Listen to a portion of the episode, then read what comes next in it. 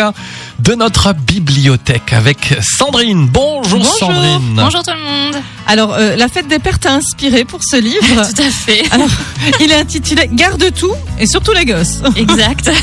C'est l'histoire de Florence et Denis qui forment le couple idéal. Ils ont une maison de rêve, ils ont trois enfants et une belle carrière. D'ailleurs, ils aimeraient bien évoluer professionnellement parlant. Et puis entre eux, finalement, c'est pas si rose que ça en ce moment.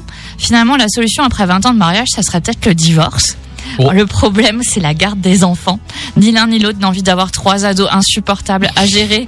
Et comme ils ne réussissent pas à se mettre d'accord, ce sont les enfants qui vont devoir décider.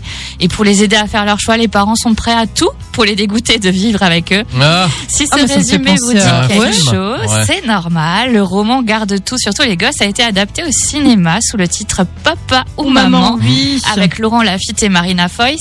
Un film qui a d'ailleurs bien marché puisqu'il y a eu une suite. Mais à l'origine, on parle bien d'un livre, celui de Guillaume Clicquot.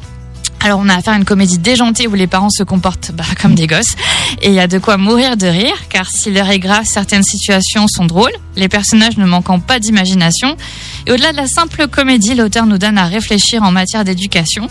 Donc voilà peut-être une idée de livre à offrir pour la fête des pères justement. Ouais. Si le papa n'est pas lecture, un DVD.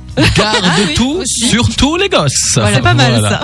Merci beaucoup Sandrine. Sandrine est bibliothécaire à la médiathèque de Sarreguemines et comme moi je mange du chocolat, elle, elle dévore des livres. Avec du Voilà. chocolat. Ah, Ah bah, oui, ah, bah, toi c'est les deux, bah Ça voilà. passe mieux. Bah oui. Bah oui. Et vous retrouvez d'ailleurs ses coups de cœur sur son blog comme dans un Ah. livre.fr. Merci Sandrine.